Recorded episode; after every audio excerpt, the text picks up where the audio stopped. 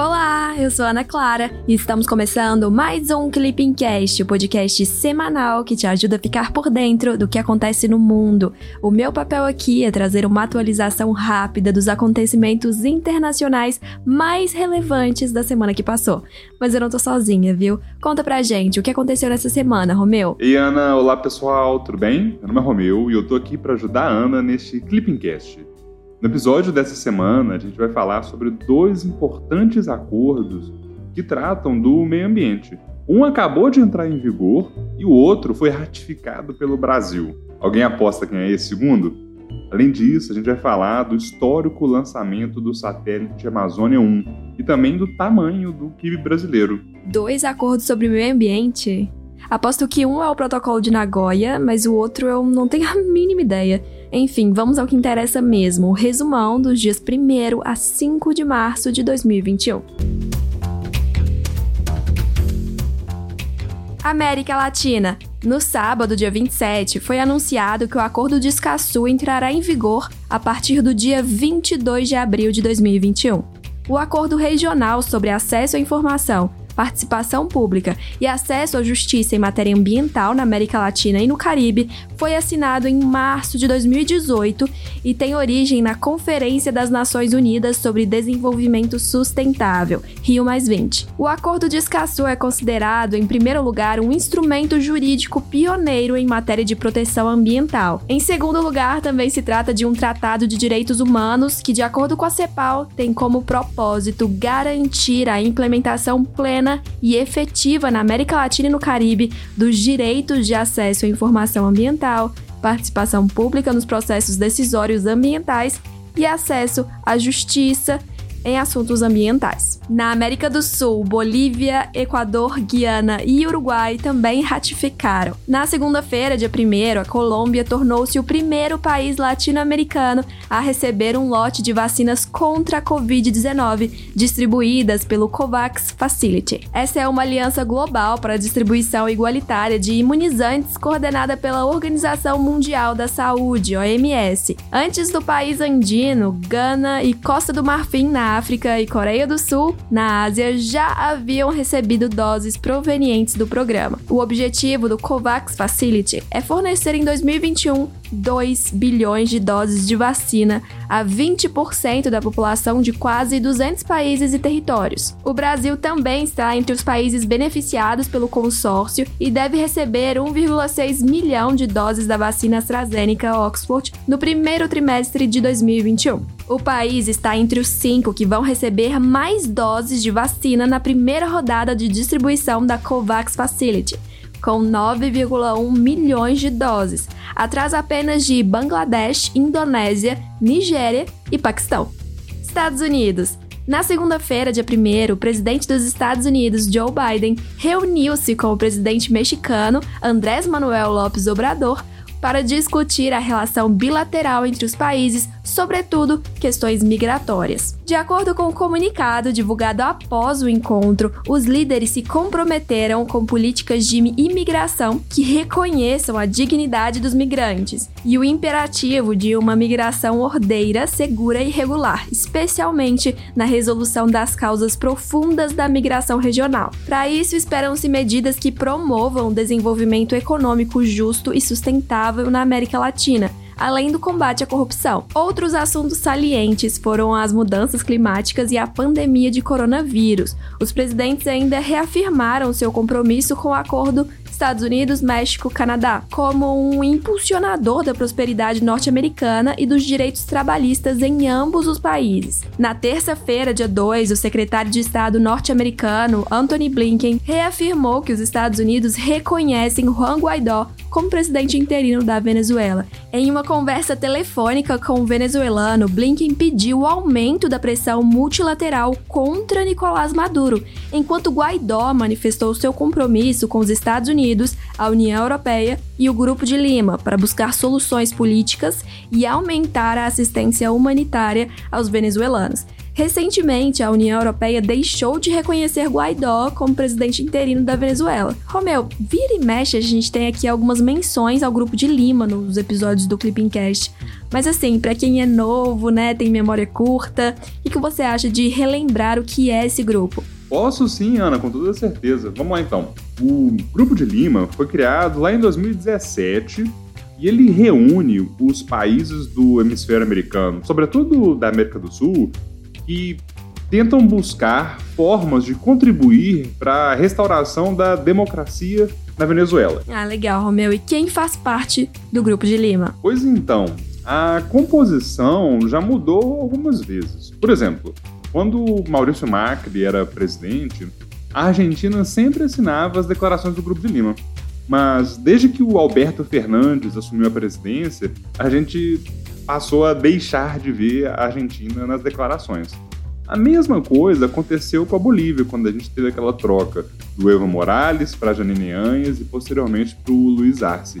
A gente consegue ver então que, de acordo com a, a rotação né, de, de chefes de Estado, de governo e o espectro ideológico que eles representam, a gente pode ter umas mudanças na composição do Grupo de Lima. Mas é importante a gente ficar atento a uma coisa: os signatários da última declaração, que é o com que a gente pode e deve trabalhar no momento, foram os seguintes: Brasil, Canadá, Chile, Colômbia, Costa Rica, Equador, El Salvador, Guatemala, Haiti, Honduras, Paraguai, Peru e Venezuela.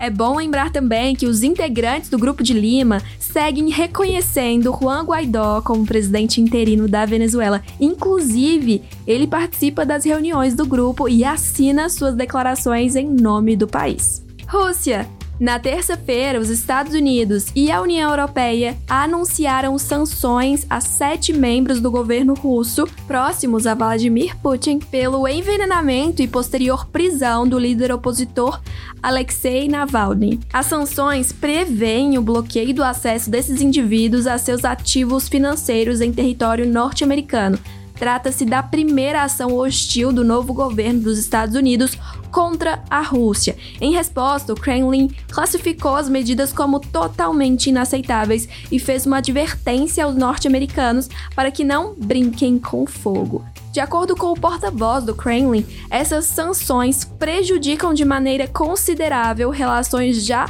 lamentáveis entre a Rússia e os países ocidentais. Meio Ambiente. Na quinta-feira, dia 4, o Brasil ratificou o Protocolo de Nagoya sobre acesso e repartição de benefícios da Convenção da Diversidade Biológica. O Protocolo de Nagoya é um instrumento internacional que busca dar concretude ao pilar menos desenvolvido da CDB o princípio do acesso aos recursos genéticos e a respectiva repartição dos benefícios oriundos do uso desses recursos. A adesão do Brasil ao Protocolo de Nagoya tende a contribuir para aumentar a segurança jurídica para os usuários e os fornecedores de material genético. O tratado também pode desempenhar papel importante no processo de valorização dos ativos ambientais brasileiros, sobretudo no âmbito do pagamento por serviços ambientais e no desenvolvimento da bioeconomia. Ana, rapidinho, aqui eu acho que vale a gente dar um passo para trás e rever todos esses pontos que você comentou com um pouquinho mais de calma.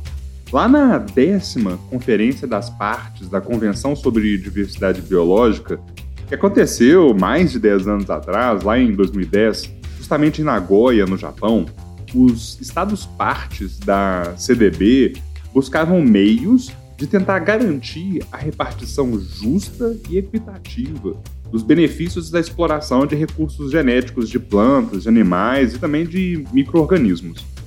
Esse objetivo ele foi concretizado por meio da adoção do Protocolo de Nagoya, que tem um daqueles nomes que parece nome de nobre do século XVIII.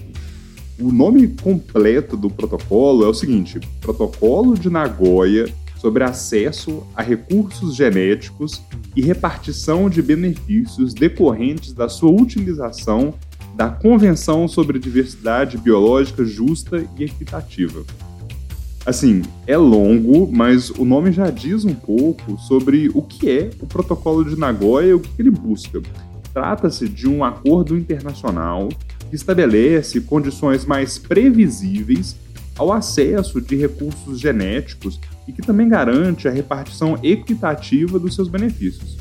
Dessa forma, o Protocolo de Nagoya, o acordo, ele busca permitir que países que detêm grandes reservas de biodiversidade e também que usuários de recursos genéticos, como empresas farmacêuticas, tenham maior segurança jurídica e também transparência nas suas relações.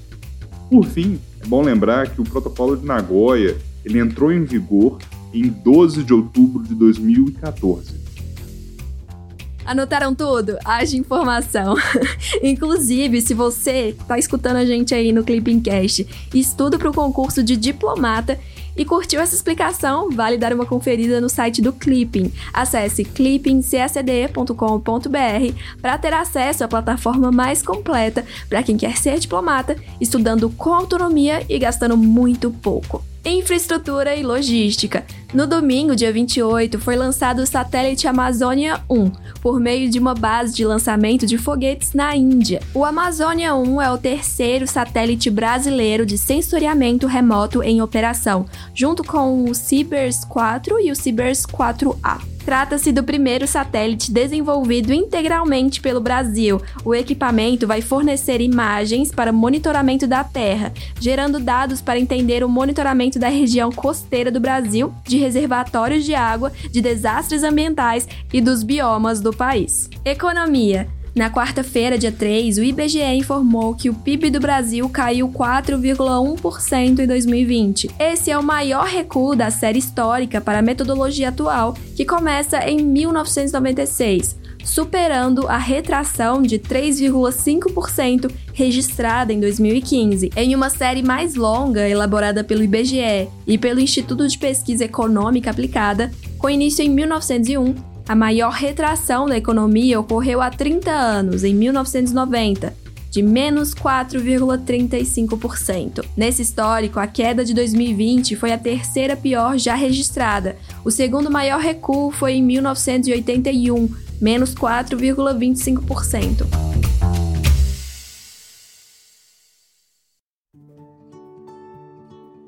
É isso, pessoal. Chegamos ao fim de mais um Clippingcast com o resumão da semana dos dias 1 a 5 de março de 2021.